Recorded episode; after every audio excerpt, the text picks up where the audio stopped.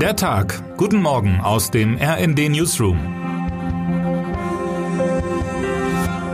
Es ist Dienstag, der 18. Oktober. Ich frage mich oft, wie die Corona-Pandemie unsere Gesellschaft langfristig verändern wird.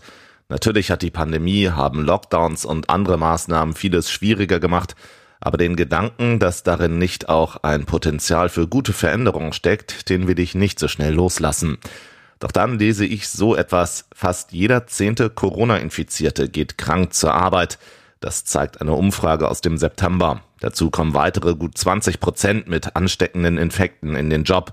Wenn wir eines in dieser Pandemie gelernt haben sollten, dann doch, wer krank ist, bleibt zu Hause. Oder etwa nicht.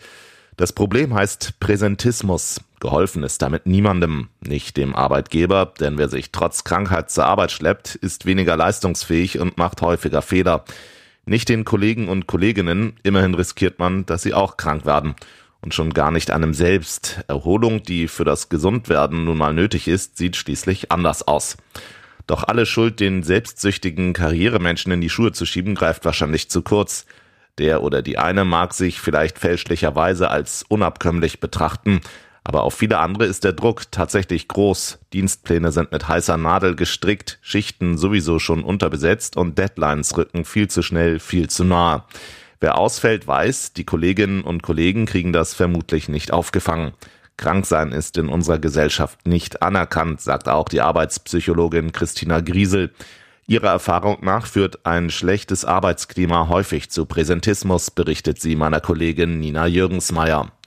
Corona scheint da das viel kleinere Übel zu sein, aber das ist eine Fehleinschätzung.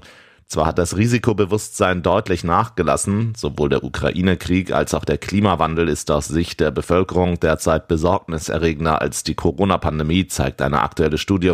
Der Infektionsdruck jedoch nimmt jetzt im Herbst in allen Altersgruppen der Allgemeinbevölkerung wieder deutlich zu, erklärt das RKI. Dieser Herbst könnte sogar zur Doppelbelastung werden, berichten meine Kolleginnen Laura Beigel und Alicia Mentgen.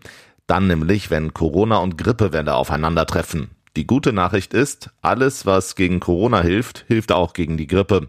Dazu gehört auch, wer krank ist, bleibt zu Hause. Vielleicht verfestigt sich dieses Bewusstsein ja in diesem Herbst. Termine des Tages.